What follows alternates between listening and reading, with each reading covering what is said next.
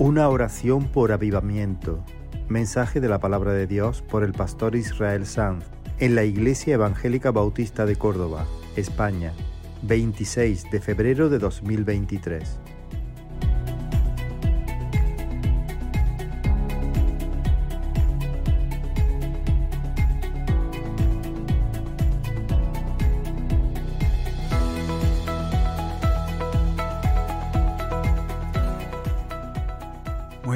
Al Señor.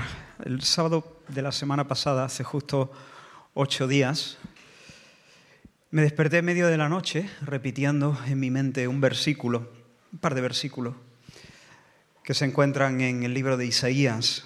Y desde entonces, en estos últimos días, esa idea, esas ideas han sido, han sido el centro de, de mis meditaciones. Esos versículos son, oh, si rompieras los cielos y descendieras y a tu presencia se escurriesen los montes, como fuego abrasador de fundiciones, fuego que hace hervir las aguas, para que hicieras notorio tu nombre a tus enemigos y las naciones temblasen a tu presencia. Estos pasajes se encuentran en este contexto. Dios había revelado al profeta Isaías que la nación de Judá, a causa de su propia maldad, a causa de su pecado, iba a sufrir el destierro, iba a sufrir la cautividad y la vergüenza. E Isaías, cuando todavía eso no ha pasado, mucho antes de que eso llegase a pasar, se anticipa al futuro, se coloca en los zapatos de esa generación que está por venir e identificándose con ellos, con sus hermanos, eleva una oración clamando por avivamiento, pidiendo avivamiento. Y a lo largo de los siglos, esta oración del profeta Isaías han enseñado al pueblo del Señor a pedir eso, a pedir nuevas visitaciones, a pedir días de refrigerio, a orar por un avivamiento. Y yo creo que el Señor quiere en esta mañana que nosotros también hagamos nuestro este clamor. Creo que el Espíritu quiere seguir enseñándonos a enseñándonos e impulsándonos a luchar en oración por nuevas manifestaciones del poder del Señor, por nuevas lluvias de gracia, de las misericordias del Señor. Así que si estás aquí con un corazón reseco, si has perdido tu canto de alguna manera, si los días en que la oración y la, y la palabra de Dios eran tu oasis, tu alegría, son días lejanos, han quedado en un recuerdo vago, distante, este mensaje es especialmente para ti. Predico hoy con la esperanza de que experimentes un vuelco, un vuelco, algo nuevo. Espero que el, Señor, el Espíritu que movió a Isaías a orar de esta manera, también nos despierte a nosotros, a ti y a mí, y ponga en nosotros, en nuestros huesos, el mismo sentir que ardía en lo suyo. Y no nos suelte nuestro Señor hasta que nosotros venzamos, hasta que prevalezcamos, hasta que nuestra oración prevalezca con Dios. Vamos entonces a nuestro texto. Os invito a leer un poquito antes de, estos versículos que he mencionado. Comenzaremos la, lectura en el versículo 15 del capítulo 63 de Isaías. Isaías 63, versículo 15, el texto creo estará en pantalla. Ahí está. Vamos a leer del 15 en adelante y terminaremos y leeremos hasta el final del capítulo 64. Dice la escritura, vamos a prestar mucha atención porque voy a estar recorriendo el texto no en orden, así que vamos a intentar eh, captar los diferentes énfasis de esta porción de la escritura. Vamos a orar antes, ¿vale? Señor, al acercarnos a tu palabra, pedimos luz la obra de iluminación de tu Espíritu Santo en nuestros corazones. Pedimos, Señor, el magisterio de tu Espíritu, Señor. Pedimos, Señor, esa proeza tuya de enseñarnos de la mano. Tómanos de, de la mano, Señor. Y ayúdanos, Señor, a recorrer esta porción. Y mientras lo hacemos, conquista nuestro corazón, atráenos, Señor. Atráenos, que podamos sentir algo de lo que hay en tu corazón y podamos ser transformados. Ayúdame a hablar claramente, ayúdame a hablar como debo, ayúdame a hablar desde la fe en ti, desde el amor hacia mis hermanos, hacia ti. Ayúdame a hablar, Señor, con libertad, con denuedo, en el nombre de Jesús. Amén. Así dice la palabra del Señor. Mira, es una oración del profeta Isaías, le está hablando al Señor. Mira desde el cielo y contempla desde tu santa y gloriosa morada. ¿Dónde está tu celo y tu poder, la conmoción de tus entrañas y tus piedades para conmigo? ¿Se han estrechado? Pero tú eres nuestro Padre. Si bien Abraham nos ignora e Israel no nos conoce, tú, oh Jehová, eres nuestro Padre. Nuestro redentor perpetuo es tu nombre. ¿Por qué, oh Jehová, nos has hecho errar de tus caminos y endureciste nuestro corazón a tu temor? Vuélvete por amor de tus siervos, por las tribus de tu heredad. Por poco tiempo lo poseyó tu santo pueblo. Nuestros enemigos han hollado tu santuario. Hemos venido a ser como aquellos de, quien, de quienes nunca te enseñoreaste, sobre los cuales nunca fue llamado tu nombre. Oh, si rompiese los cielos y descendiera y a tu presencia se escurriesen los montes como fuego abrasador de fundiciones, fuego que hace hervir las aguas, para que hicieran notorio tu nombre a tus enemigos y las naciones temblasen a tu presencia. Cuando haciendo cosas terribles, cuales nunca esperábamos, descendiste, fluyeron los montes delante de ti. Ni nunca oyeron, ni oídos percibieron, ni ojo ha visto a Dios fuera de ti, que hiciese por el que en Él espera. Saliste al encuentro del que con alegría hacía justicia, de los que se acordaban de ti en tus caminos. He aquí tú te enojaste porque pecamos. En los pecados hemos perseverado por largo tiempo. ¿Podremos acaso ser salvos? Si bien todos nosotros somos como suciedad y todas nuestras justicias como trapo de inmundicia, y caímos todos nosotros como la hoja y nuestras maldades nos llevaron como viento. Nadie hay que invoque tu nombre, que se despierte para apoyarse en ti, por lo cual escondiste de nosotros tu rostro y nos dejaste marchitar en poder de nuestras maldades. Ahora pues, Jehová, tú eres nuestro Padre, nosotros barro, y tú el que nos formaste. Así que obra de tus manos somos todos nosotros.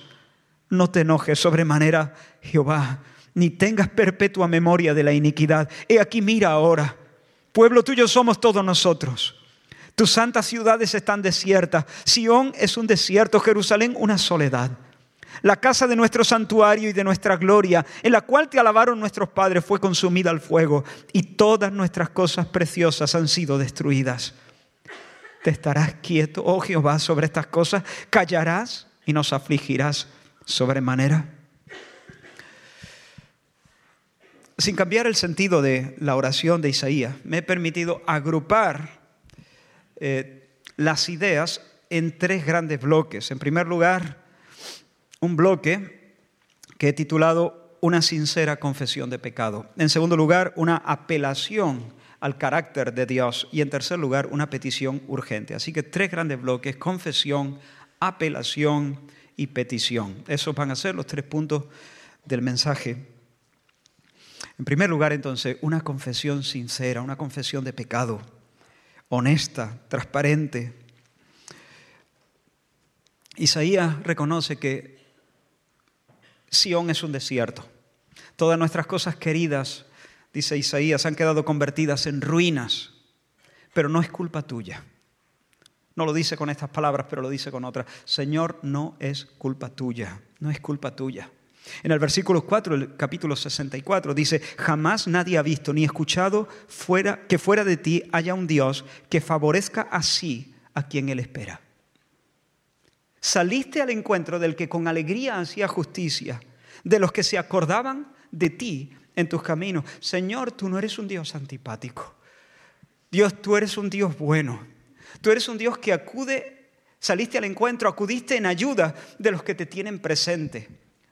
Si nosotros estamos viviendo bajo un cielo cerrado, no es porque tú seas un Dios tacaño, un Dios que te olvidas, tú eres un Dios bueno, tú eres un Dios solícito. Cuando tú encuentras a alguien que anda en tus caminos, que se acuerda de ti, que ha puesto tu palabra en su corazón, cuya alegría consiste en hacer tu voluntad, tú corres a Él, no te tardas, corres a Él para besarlo, para bendecirlo, para ampararlo, para ayudarlo, para hacerlo progresar.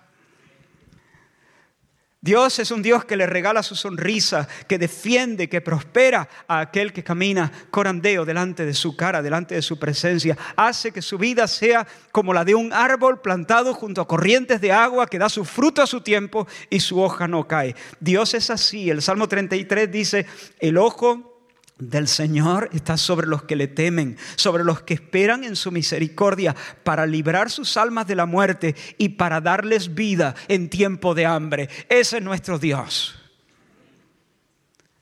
Isaías dice en este versículo, Señor, nadie está más dispuesto que tú a obrar en favor de aquellos que son tuyos. Los ojos del Señor contemplan toda la tierra El Señor está buscando, dice, los ojos del Señor contemplan toda la tierra para mostrar su poder a favor de aquellos que tienen un corazón entero, íntegro para con Él. El Señor está buscando a alguien que camine en integridad para bendecirlo, para hacer cosas, para hacer proezas a favor de esa persona, para llenarlo, para colmarlo, para levantarlo, para ampararlo. Ese es nuestro Dios. Por lo tanto, Isaías reconoce, entre otras cosas, en esta oración, que si Jerusalén está en, ruinas, que si ellos han perdido el gozo de la salvación, no es culpa de Dios, es la culpa de ellos. Es porque no nos hemos acordado de ti, Señor. Es porque no hemos esperado en tu misericordia. Es porque el hacer tu voluntad no nos ha agradado. Es porque no hemos conservado el corazón entero para ti, Señor. Hermanos, si vamos a orar bien por un avivamiento, si queremos orar bien por un avivamiento, tenemos que empezar por no atribuirle a Dios ningún despropósito. Si tu corazón está reseco, no es culpa de Dios, no es culpa de Dios. No podemos culparle de nuestro estado, al contrario, Isaías reconoce, hemos pecado, Señor. Es más, en los pecados hemos perseverado, dice, por largo tiempo. Y dice, no hay nadie que invoque tu nombre, no hay nadie que se despierte para apoyarse en ti. En otras palabras, Señor, ha muerto la adoración. Tu nombre ya no está de continuo en nuestros labios. Hubo un tiempo en el que la situación era diferente. Tú eras la admiración de nuestros corazones. Y esa admiración de nuestros corazones hacia ti se traducía en alabanza, se traducía en piropo. Teníamos siempre un aleluya en la punta de la lengua. Pero ya no. Ahora ya no hay nadie que invoque tu nombre. No hay aleluya, no hay canciones a ti, no hay piropos a ti. Ayer nos levantábamos de la cama y rápido corríamos a ti, porque tú eres torre fuerte y a ti corre el justo y será levantado. Pero hoy no, hoy nos despertamos y no nos despertamos para apoyarnos en ti. Nos despertamos y salimos corriendo en dirección a otros salvadores.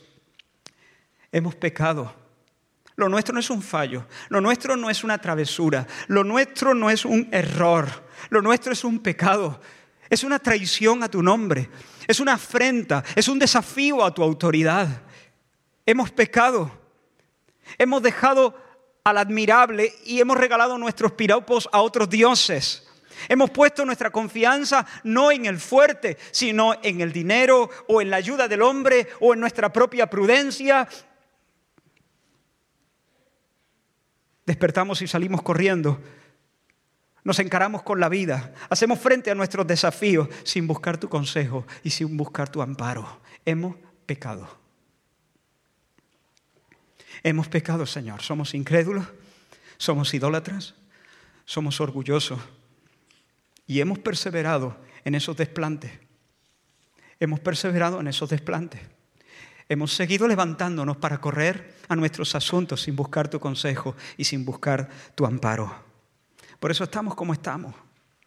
te hemos enfadado, Señor. Hemos provocado tu enojo, que es muy justo, es muy justo hacia nosotros. Y por eso has escondido tu rostro de nosotros. Nos has quitado la cara. Nos has dejado sin sonrisa, sin tu sonrisa. Nos has dejado sin la alegría de la luz de tus ojos. Y dice algo Isaías que es tremendo. Dice, has endurecido nuestro corazón a tu temor. Has endurecido nuestro corazón a tu temor. ¿Por qué, oh Jehová, nos has hecho errar de tus caminos y endureciste nuestro corazón a tu temor? Ahora, hermanos, eso no significa que el Señor opere, actúe en nosotros expresamente para producir el mal en nuestro corazón, para, para apartarnos de Él. Eso no significa que Dios hace que nosotros nos apartemos de Él. Más bien significa que el Señor, como parte de su disciplina, por causa de su enojo, nos facilita la huida.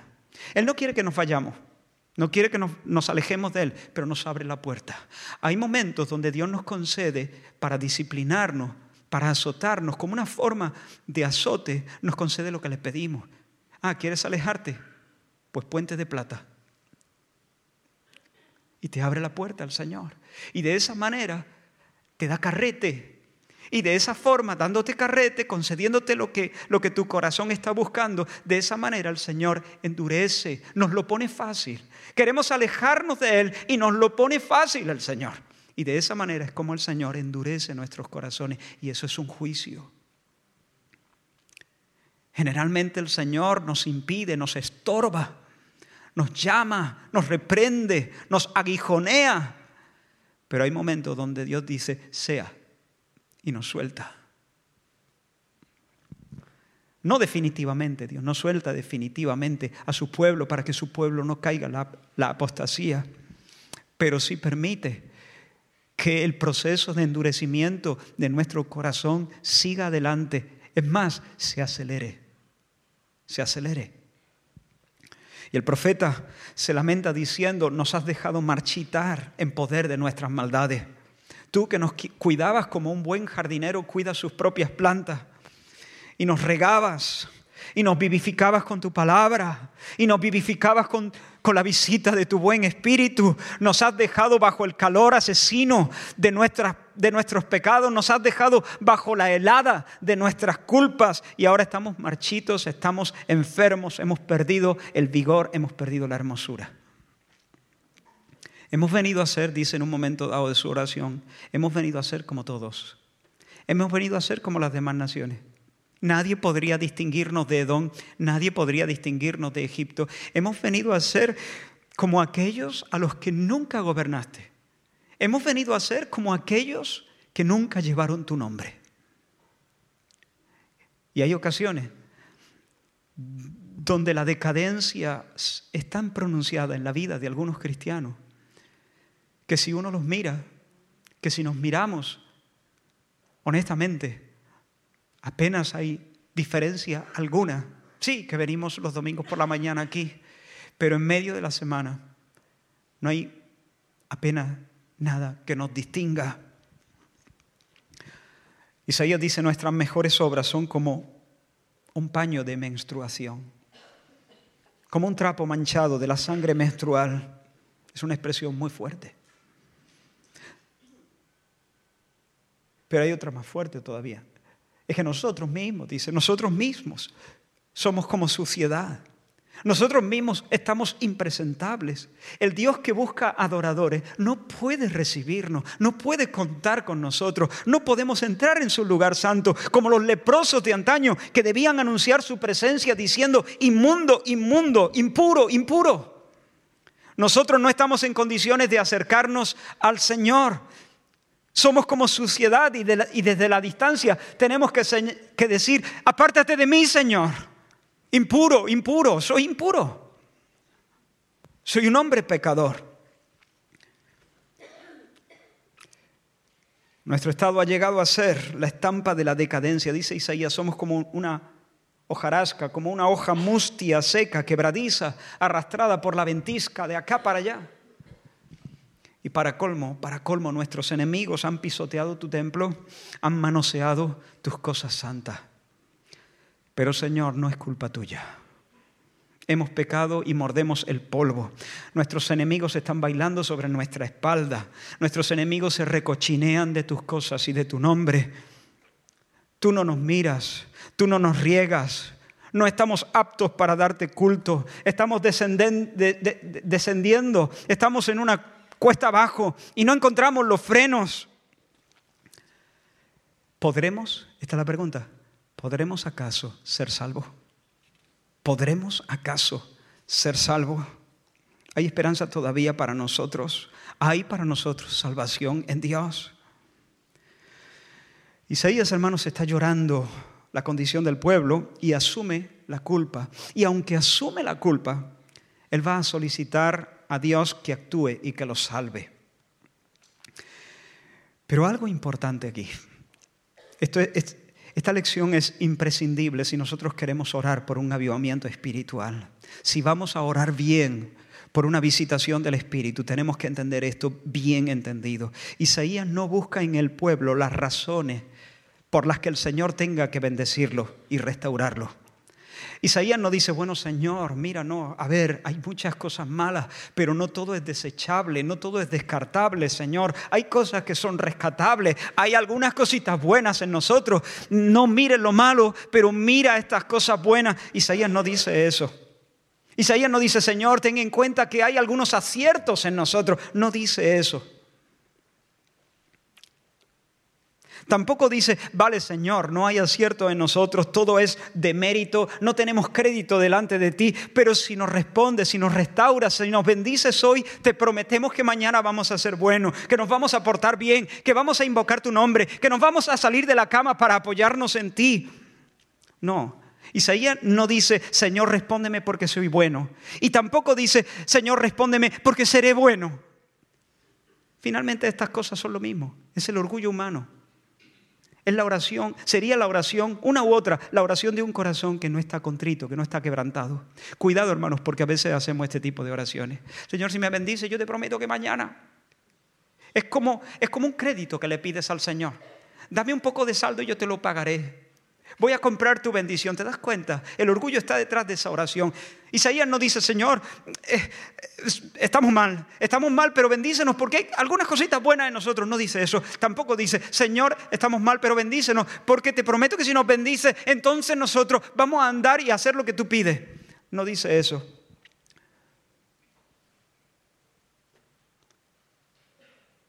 No dice, Señor, reitero esto, sé que soy muy repetitivo. No dice, Señor, bendíceme porque soy bueno. No dice, Señor, bendíceme porque seré bueno. Lo que dice es, Señor, bendícenos, restauranos, porque eres bueno. Porque eres bueno. Porque tú eres bueno. ¿Recuerdas la oración del profeta Daniel? Inclina, oh Dios mío, tu oído y oye. Abre tus ojos y mira nuestras desolaciones y la ciudad sobre la cual es invocado tu nombre, porque no elevamos nuestros ruegos ante ti confiados en nuestras justicias, sino en tus muchas misericordias. Pues de esa manera procede Isaías. Su confianza, la confianza del profeta, lo que está detrás de esta oración audaz, es una confianza en la misericordia de Dios, en el carácter de Dios, en las perfecciones divinas, en quién es Dios. Y en primer lugar, el profeta alude al amor especial que Dios tiene por su pueblo. El amor exclusivo de Dios por los suyos. El amor que Dios de manera voluntaria, de manera soberana, de manera libre, de manera alegre, derramó sobre la descendencia de Abraham, escogiéndola como su pueblo y santificándola para sí de entre todas las naciones. Básicamente, lo que Isaías le va a decir al Señor en primera instancia es, Señor, aunque ya no lo parezca, seguimos siendo tu pueblo y tú sigas y tú sigues siendo nuestro Dios. Señor, tú juraste por tu honor, por tu nombre hacernos tuyo. Señor, tú has hecho un pacto sempiterno con nosotros. Tú le prometiste por tu fama a Abraham, tu amigo, no solamente cumplir tu parte, sino hacer que nosotros cumpliésemos la nuestra. Así que podemos ser salvos. ¿Hay esperanza para nosotros? Bueno, si depende de nosotros, no, no hay esperanza, no podemos ser salvos. Pero Señor, arranco de mí mismo mi mirada quito de mí mismo mis ojos y los clavo en ti. Tú eres nuestro Padre. Hay un momento en la oración, tú eres nuestro Padre Dios. Abraham e Israel no nos reconocen. Pasaron. Están muertos. Es más, si estuvieran vivos, si se presentaran en medio del pueblo en ese instante, es que ni nos reconocerían. Hemos cambiado tanto y estamos tan deformes que Abraham e Israel, nuestros padres, dirían, ¿quiénes son estos? ¿De dónde han salido? ¿Qué pueblo tan raro? Pero ya no están, ellos no nos conocen, Abraham nos ignora, Israel no nos reconoce, pero tú eres nuestro Padre, tú sí nos reconoces, tú sí, tú sí nos reconoces. Y se cumple, aunque mi padre y mi madre me dejaran con todo, el Señor me recogerá, porque finalmente el Señor es el verdadero Padre de su pueblo, quien nos ha engendrado con su palabra y con el soplo de su espíritu. Hermanos, le damos gracias a Dios por nuestros maestros. Le damos gracias al Señor por nuestros líderes espirituales. Le damos gracias al Señor por los que nos han precedido. Le damos gracias a Dios por, los, eh, por el movimiento puritano y el movimiento de la reforma y los reformadores y por los, los, los, los que nos enseñaron la escritura. Pero solamente a Dios podemos decirle las palabras, pero tú eres nuestro Padre, tú eres quien nos reconoce, tú eres nuestro Padre. ¿No nos reconoces, papá? Yo sé que sí. Es, como si Isaías estuviese diciendo, no nos reconoces. Yo sé que sí, que tú nos reconoces, porque tú eres nuestro Padre. No, no clamo a Abraham, no clamo a Israel. Te llamo a ti, papá, porque tú eres nuestro Padre. Tú sabes que llevamos tu ADN. Y yo sé que tú eres el que dice, ¿Se olvidará la mujer de lo que dio a luz para dejar de compadecerse del hijo de su vientre? ¿Se puede olvidar una madre del bebé que ha dado a luz y dejar de sentir compasión por él?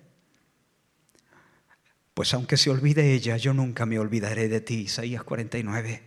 He aquí que en las palmas de las manos te tengo esculpida, delante de mí están siempre tus murallas.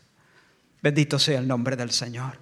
Isaías prosigue y dice, tú eres no solo nuestro Padre, tú eres nuestro alfarero, tú eres nuestro hacedor, tú eres nuestro formador. Capítulo 64, versículo 8, ahora pues Jehová, tú eres nuestro Padre. Y sigue diciendo, nosotros barro y tú el que nos formaste. Nosotros barro y tú el que nos formaste. Así que obra de tus manos somos todos nosotros. Es decir, somos hechura tuya. Somos hechura de Dios. Creados para buenas obras, formados para buenas obras. Señor, tú nos has hecho y tú nos has hecho para ti, tú nos has hecho para tu gloria. Cuando tú nos estabas dando forma en el torno tuyo, tú te decías a ti mismo, este pueblo he creado para mí, mis alabanzas publicará. Señor, yo sé que hay un propósito vibrando en tu pecho hacia nosotros. Yo sé que hay en ti buenos deseos. Yo sé que hay en ti pensamientos de bien y no de mal. Yo sé que hay en ti decretos soberanos, gestados eternamente en tu mente con respecto a nosotros. Somos el barro y tú nos diste forma, tú eres nuestro hacedor. Tenías en mente propósitos gloriosos que siguen bullendo, que siguen ardiendo dentro de tu corazón. Había una canción que cantábamos hace mucho tiempo, Dios no nos trajo hasta aquí. ¿Recuerda? Para volver atrás nos trajo aquí a poseer la tierra que nos dio y aunque el gigante se encuentre allá, yo nunca temeré, ¿no? Nos trajo aquí nos trajo. Pues Dios no, Dios no nos ha vinculado a Cristo, hermanos, para que nosotros muramos en una cuneta de tristeza. Él es nuestro hacedor. Es como el alfarero pone las manos sobre el barro, no para juguetear distraídamente con él, sino para hacer un cacharro útil.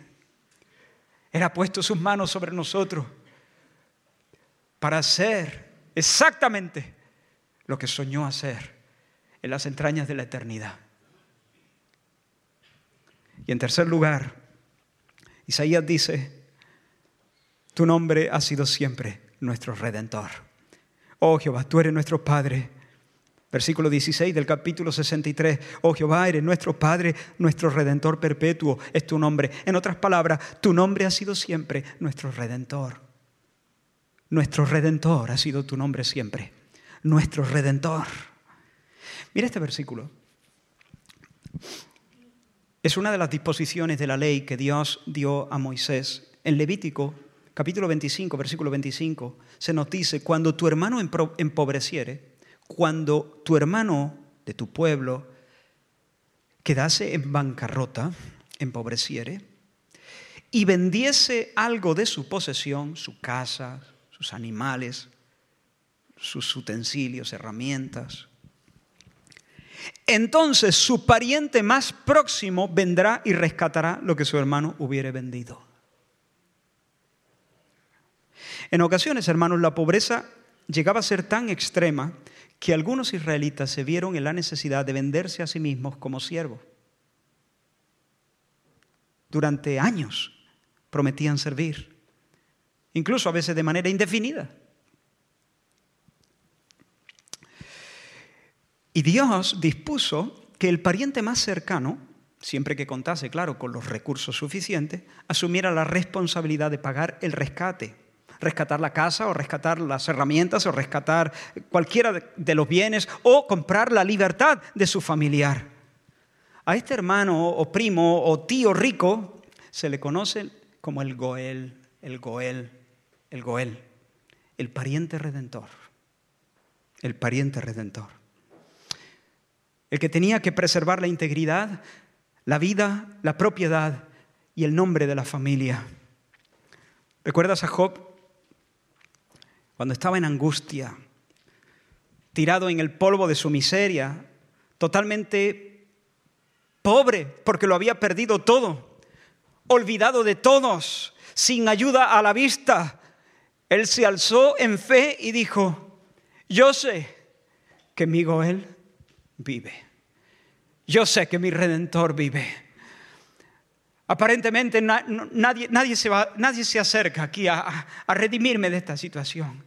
Nadie, nadie hay a la vista que pague el rescate, pero yo sé yo sé que tengo pariente, yo sé que tengo un pariente rico, yo sé que tengo Goel, yo sé que no estoy dejado de la mano de Dios, yo sé que tengo redentor, un pariente redentor que está por mí y se acerca con el rescate. Ahora estoy en amargura, ahora soy una llaga que supura, pero tengo Goel, tengo pariente redentor que me va a sacar de la ruina presente y que me va a llevar a la gloria. Ahora estoy mordiendo el polvo, pero mañana con estos ojitos yo veré a mi Dios. Bueno, pues eso mismo es lo que está diciendo Isaías. Dios, tú eres nuestro pariente rico. Tú eres nuestro pariente cercano. Siempre tu nombre ha sido nuestro Goel. Hemos pecado, Señor, pero tú eres nuestro Padre y nunca dejas de amarnos. Ahora ni nos habla ni nos mira, pero sigues siendo nuestro hacedor, eres nuestro alfarero y abrigas pensamientos de bien para darnos un futuro y una esperanza. Estamos en bancarrota, Señor. Estamos marchitos y llenos de vergüenza. Pero tú eres nuestro redentor. Tú eres nuestro rescatador. Tú eres nuestro pariente rico. ¿Te das cuenta cómo se ora por un avivamiento?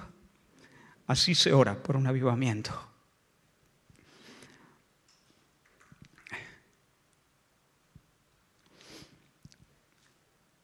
Si tu alma está seca, si has perdido tu canto, No te esfuerces por, demostrarle a Dios que mereces la pena, que hay algo salvable en ti. Olvídate de ti mismo y centra, sí, mírate a ti mismo para confesar tu ruina, tu bancarrota, tu pobreza. Presenta una confesión contrita, pero luego apela al carácter de Dios, apela al carácter de Dios. Dile lo que él es. Recuérdaselo. No porque Él se olvide, sino para ondear la bandera de la fe delante de su cara. En segundo lugar, así que por una parte, por una parte Isaías apela al Señor señalando la relación especial que Dios tiene con su pueblo. Es el Padre, es el formador, el hacedor y es el Goel de su pueblo. Pero por otra parte, Isaías pone el acento en el carácter del mismo Dios. Y en este sentido, en primer lugar, Isaías pregunta, ¿dónde está tu celo? ¿Dónde está tu celo? ¿Dónde está tu celo, Señor? Señor, yo te conozco. Yo sé que te hierve el pecho por el compromiso que tienes contigo mismo, por el sagrado deber que sientes hacia ti mismo de defender tu propio honor. Yo te conozco, Señor.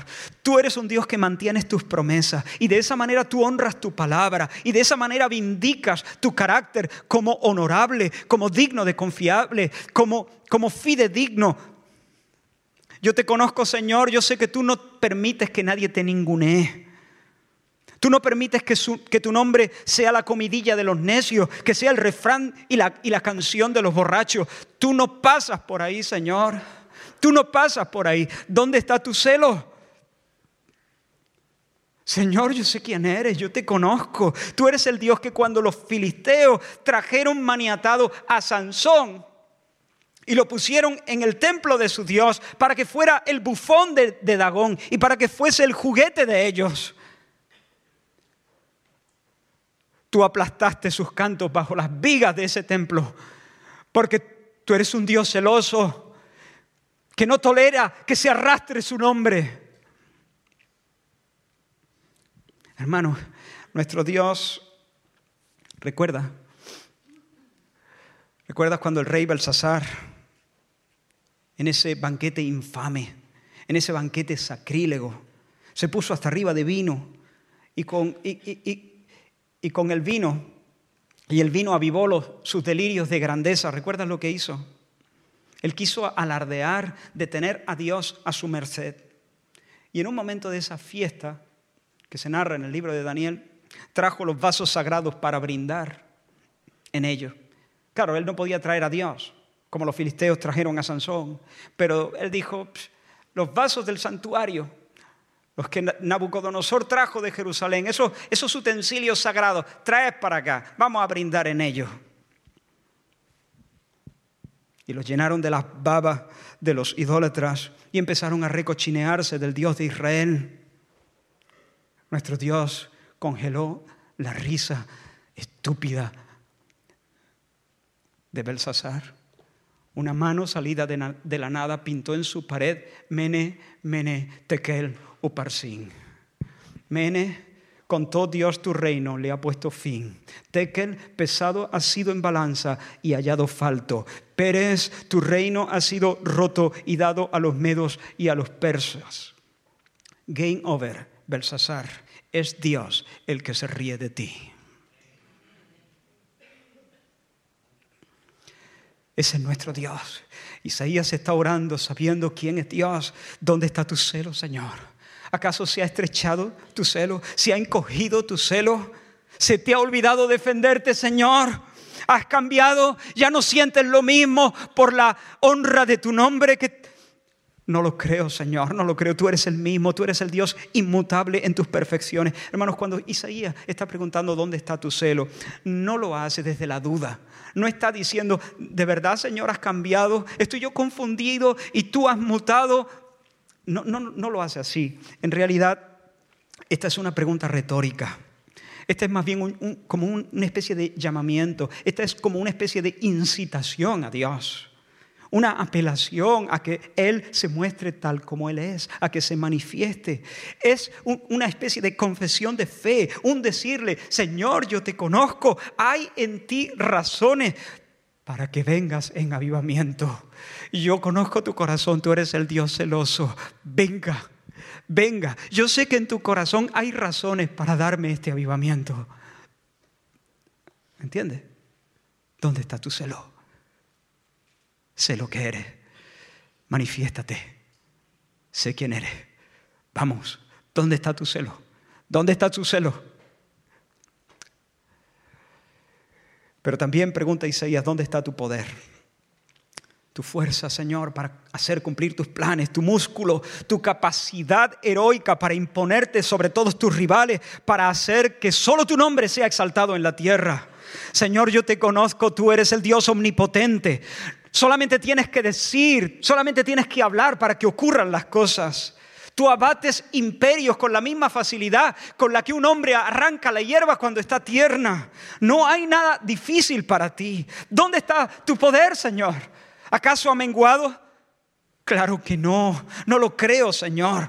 Tu poder sigue intacto, sigue lozano, sigue irresistible. Eres el Dios imparable. ¿Y dónde está tu compasión y tu ternura? Son tres preguntas que hace Isaías, que las hemos leído. ¿Dónde está tu celo? ¿Dónde está tu poder? ¿Dónde está la conmoción de tus entrañas y tus piedades para conmigo? Versículo 15 del, del capítulo 63. ¿Dónde está la conmoción, la conmoción, la vibración, el, el vuelco de tus entrañas y tus piedades para conmigo? Porque yo te conozco, Señor, yo te conozco. Yo sé que amas profundamente a tu pueblo. Dios es el que ha dicho, ¿cómo podré abandonarte, oh Efraín? Un poquito más adelante del texto que hemos leído, ¿no? ¿Cómo podré abandonarte? Tú me gritas, no te quiero, no te quiero, ya no te quiero, ya no te quiero, no te quiero, no te quiero, no te quiero, no te quiero.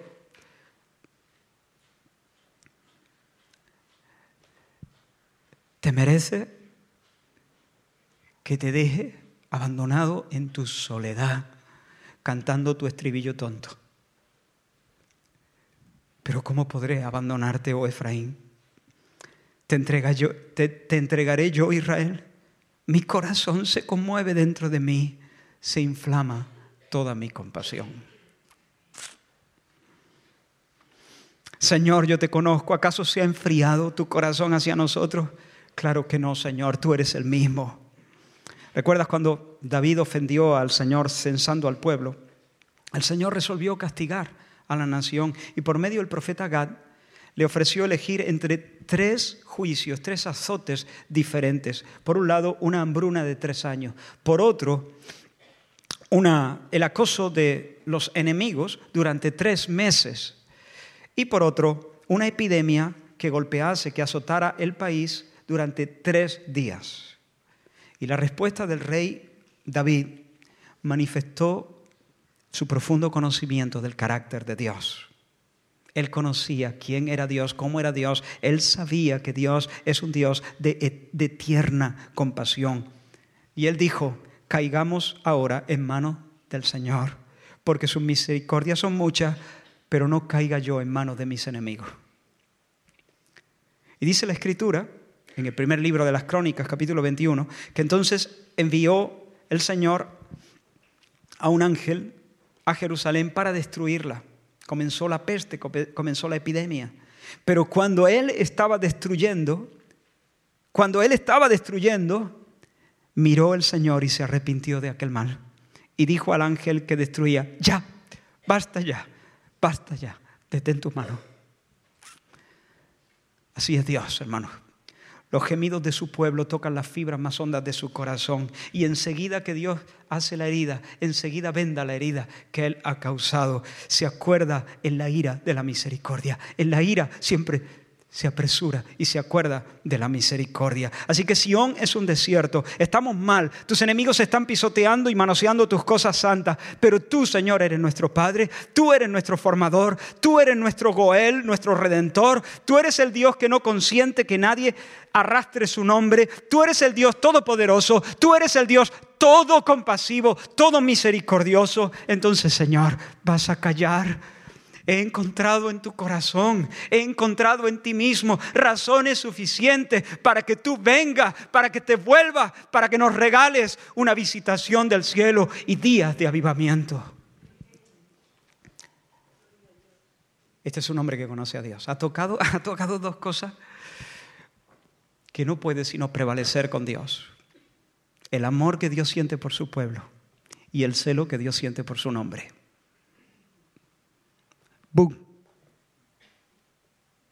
Observa tú las oraciones a lo largo de toda la, de toda la Biblia que piden tiempos de restauración.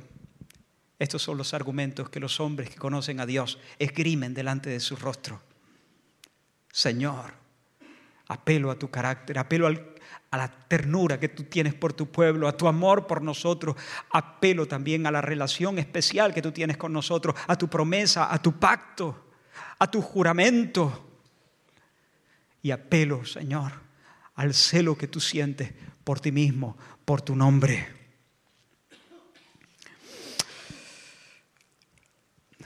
Así llegamos al tercer punto, al último punto. Hemos visto una confesión sincera de pecado. Hemos visto una apelación a Dios mismo, al carácter de Dios, a quién es Dios. Y vemos ahora una petición urgente, una petición urgente. No te enojes sobremanera. No te enojes sobremanera. No te excedas en tu cólera, dice otra versión. No te excedas, no nos dejes sentir todo el peso de tu ira. Para, Señor, devuélvenos tu mirada. Este versículo 15, míranos, mira desde el cielo, Señor, mira desde el cielo. Danos otra vez tu cara. No, no, no nos quites el rostro. Vuélvenos tu cara, porque ya no soportamos más tu silencio. Ya, ya no soportamos más tu rostro escondido. Ya no soportamos más tu aparente indiferencia. ¿Has visto? A veces cuando herimos a otra persona o cuando otra persona nos hiere, a veces reaccionamos quitándole la cara un poco, ¿no? No, no, no, no. En este momento no nos apetece hablar con esa persona, guardamos silencio o incluso no nos apetece estar cara a cara con esa persona. Eh, mostramos nuestro disgusto o nuestro enojo apartando el rostro, quitándole la cara. Eso es algo natural en cierto sentido, pero duele, ¿no? Duele. Y Isaías está, ya digo, poniéndose en una situación futura, intercediendo en favor de un pueblo que todavía no conoce, pero que son sus hermanos. Él está imaginando esa, situación de juicio, de, soledad, de vergüenza, de decadencia. Y entonces él dice, mira desde el cielo, mira desde el cielo. Ah, míranos ya, míranos, míranos, míranos, míranos, mírame, mírame. Mírame, no me dejes más sin tu rostro, no, no me dejes más sin tu palabra, no me niegues más tu palabra, que, que me muero. Mira desde el cielo. Míranos, Señor. Es más, no solamente míranos, ojalá rompiese los cielos y descendiera. Ojalá rompiese los cielos y descendiera. Irrumpe, Señor, entre nosotros. Rasga los cielos, ábrete paso, engulle la distancia. Aparece, ven, vente, vente, hazte presente, Señor. Si tú vinieras, temblarían las montañas de nuevo, como temblaste cuando apareciste en Sinaí. Y aquellas montañas se hicieron un flan.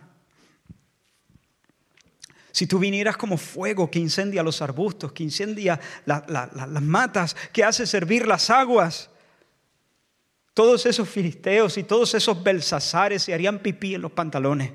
Tus enemigos sabrían quién eres de verdad. Hazlo, Señor. Hazlo, Señor. Rompe los cielos. Ven, aparece, surge. Y que tiemblen las naciones, que tiemblen las naciones. No soporto más el ninguneo a tu nombre. No permitas por más tiempo que, se burlen de, de, tus caminos. No permitas que los hombres implementen su estúpida agenda donde tú no cuentas para nada. Señor, irrumpe, irrumpe, Señor. Escribe sobre las paredes de nuestros parlamentos tu sentencia. Mene, mene, tekel, uparsin. Escríbenos esa frase encriptada, esa sentencia resuelta. Manifiéstate, Señor, manifiéstate. Convierte en vinagre nuestros vinos. Detén, cancela las fiestas donde nadie te invitó. Señor, desciende, ven, ven, que tiemblen los pueblos. No nos dejes terminar nuestra Babel. Que esta ridícula torre quede inconclusa como un mamotreto inútil, un monumento a nuestra necedad.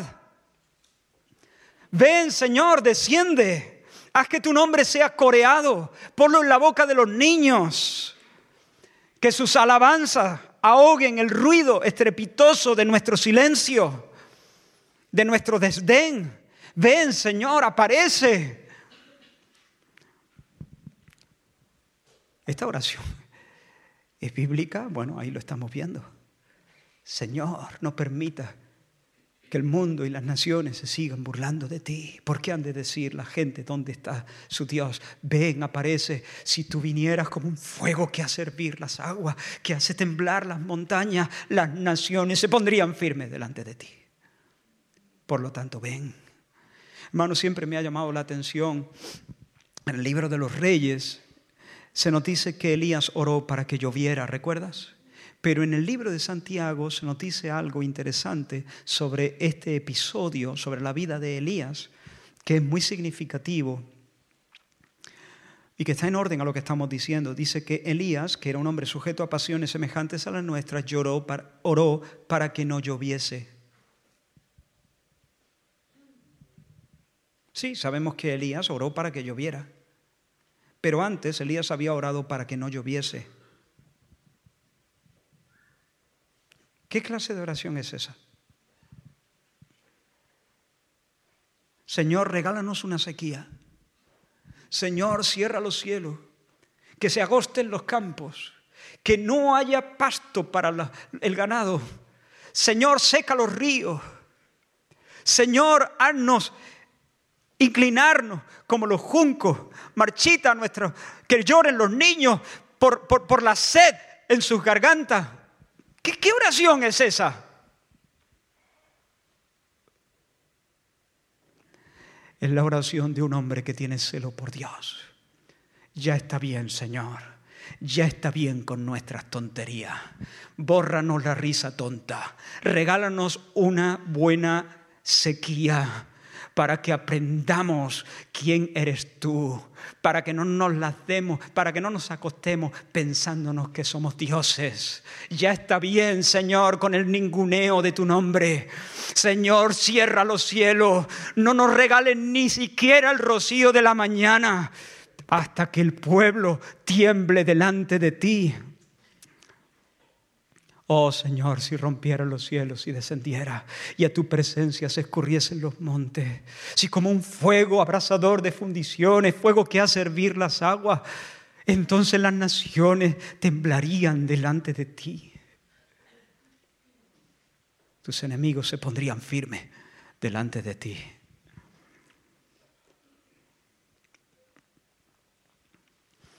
Pero más allá de hacer temblar las naciones, y de enseñarles a respetar su nombre. Hay una frase en el capítulo 63, versículo 17, al final, dice, vuelve por amor de tu siervo, vuelve por amor de tu siervo. Sí, Señor, ven, aparece para que tiemblen los pueblos. Pero, pero ven y aparece, sobre todo, sobre todo, sobre todo, para cenar con nosotros. Para cenar con nosotros porque nuestra más grande necesidad es tu presencia. Vuélvete a nosotros para que haya voz de júbilo y de salvación en nuestras habitaciones. Cuando el Señor conducía a Israel por el desierto, por mano de Moisés, rumbo a la tierra prometida. El arca presidía cada uno de los movimientos del campamento hebreo. Y cuando la nube de la presencia del Señor se alzaba, entonces el arca se ponía en movimiento. Y cuando el arca se ponía en movimiento, se ponía en movimiento todo, todo el pueblo de Israel. Y cuando el arca se movía, Moisés pronunciaba unas palabras que expresan no solamente su propio sentir y su propio deseo, sino que declaran los deseos de Dios, las intenciones divinas. Declara la agenda divina. Eran una oración inspirada por el Espíritu, en la que el Señor, de alguna manera, permitidme esta expresión, en la que el Señor se arengaba a sí mismo inflamaba sus propias pasiones. Estas son las cosas. Esto es lo que Moisés decía cuando el arca se movía o cuando el arca se paraba. Dice Números capítulo 10, versículos 35 y 36, cuando el arca se movía, Moisés decía, levántate, oh Jehová, y sean dispersados tus enemigos y huyan de tu presencia los que te aborrecen. Porque la agenda de Dios era eso, avanzar, conquistar, eh, dispersar a sus enemigos, darle la herencia a los suyos, abrirles, abrir la brecha y hacerles poseer la tierra de leche y miel. Levántate, Señor, sean dispersados tus enemigos, huyan de tu presencia los que te aborrecen. Pero mira, cuando ella se detenía, cuando el arca se detenía, Moisés decía, vuelve, oh Jehová, a los millares de millares de Israel. En otras palabras, habita con los tuyos, Señor, cenemos juntos. Cántanos tu paz en nuestro oído. Cántanos tu paz en nuestro oído. Recuérdanos una vez más, usando las palabras de Jesús, que nos ha llamado amigos, que nos ha llamado amigos. Señor, vuelve, estemos juntos, tengamos comunión, porque mejores son tus amores que el vino. Mejores son tus amores que el vino. Y termino, hermanos, señalando que esta petición, que esta que este pedido, que esta solicitud de Isaías no se hace desde un corazón disperso, no se hace desde un corazón distraído. A veces tenemos un corazón disperso en el que hay un batiburrillo de deseos y soltamos una oración, pero es una oración que no tiene peso, porque, bueno, eh, como hay, un, como hay un, un tropel de deseos dentro de nosotros, estamos dispersos. Queremos esto, pero, pero queremos un montón de cosas más. Y ese, esa división interna de nuestro corazón nos hace avanzar hacia ningún lado, nos hace dar vueltas, saquear. Ahora para la derecha, ahora para la izquierda, ahora al norte, ahora al sur, ahora quiero esto. Presento una oración al Señor y luego me olvido. ¿Qué, qué, qué he pedido? Ya no sé, no me acuerdo lo que he pedido. Porque en realidad mi, mi petición no estaba perfilada, no estaba, no era compacta. Salió de un corazón que tiene un sinfín de deseos eh, que compiten entre sí. No, no, no, la oración de Isaías sale, sale de un corazón compacto. Recordáis, en una ocasión puse este ejemplo, creo que nos ayuda. Creo que lo vi en algún sitio y me gustó. No, no, no, no lo. Pero a veces las oraciones son como pelotas, como bolas de arena bolas de arena hechas con arena seca. ¿Has hecho una pelotita de arena en la playa cuando la arena se seca? ¿Está seca? Eh, difícilmente toma forma, la redondea, pero enseguida que sale expulsada de tu mano se deshace, formando una cortina de arena, de granos que se desconectan, que, que se sueltan, y si el aire va en contra te cae en la cara. Eso no llega a ningún sitio. Si quieres hacer una buena bola, y los que son expertos en esto hacen algunas que parecen melones, ¿no? Tienes que, tienes que humedecerla para que se apelmacen los granos, para que eso sea compacto, de modo que cuando salga de la mano, pues se proyecte hacia el blanco y lo alcance. Hay oraciones que son como pelotitas de arena seca. Nada más que salen por los labios, se convierten en una cortina de, de granito suelto que cae sobre uno mismo si el, aire nos va en contra. Pero Isaías no. La oración que suelta es una oración compacta, es una bola de béisbol. ¿Dónde lo vemos? ¿Dónde vemos esa urgencia? En la intensidad de su oh, oh, oh, oh. Detrás de esa oración no hay un corazón dividido, distraído, sino un corazón entero. Esos deseos se han vuelto incandescentes. Y su oración ni nace en los labios, ni nace en la frente, nace en las entrañas, que es de donde nacen los os, en las entrañas, en las vísceras. Es una imagen, ¿no? Es, es una manera de hablar. Oh Señor, desciende. Oh Señor, si rompieras y rasgases los cielos. Oh Señor, desciende en avivamiento sobre nuestros corazones resecos. Hermano, hay alguien aquí que siente que su vida languidece, que hace demasiado tiempo que no sabes a qué sabe el abrazo del Señor, que se está muriendo tu adoración, que se está muriendo tu canto, que sales corriendo por la mañana sin acordarte que tu Dios es torre fuerte, sin acudir a él, a él, sin apoyarte en Él, sin ampararte en su consejo. Pues Isaías, el Espíritu del Señor a través de este pasaje, no solo quiere enseñarte, quiere empujarte, quiere lanzarte a pedir por un avivamiento. A que puedas decir, oh Señor, oh Señor, oh Señor, oh Señor, danos días del cielo sobre la tierra. Danos días de cielo sobre la tierra. Danos, dame días de visitación sobre mi alma que está seca, que es como jarasca movida por la ventisca. Sal a mi encuentro, porque, porque sin encuentro, sin encuentro con Dios, no con una doctrina, ni siquiera con la gente de Dios, sin encuentro con Dios, todo es desarraigo, todo es asfixia, todo es vergüenza, todo es frustración.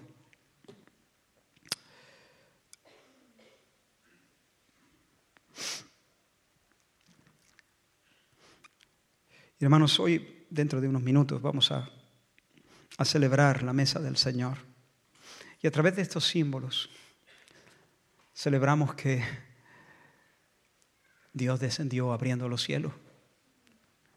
Dios descendió, se humanó, se encarnó, se hizo nuestro Goel, nuestro pariente cercano en Cristo Jesús. Descendió de los cielos a nuestro rescate para salvarnos. Y el Señor descendió también en Pentecostés, abrió los cielos y descendió, llenándonos con su, con su espíritu. Y en la historia, hermanos, el Señor ha descendido sobre diferentes lugares, en diferentes momentos, regalando días de visitación, de avivamiento. Ese es nuestro Dios.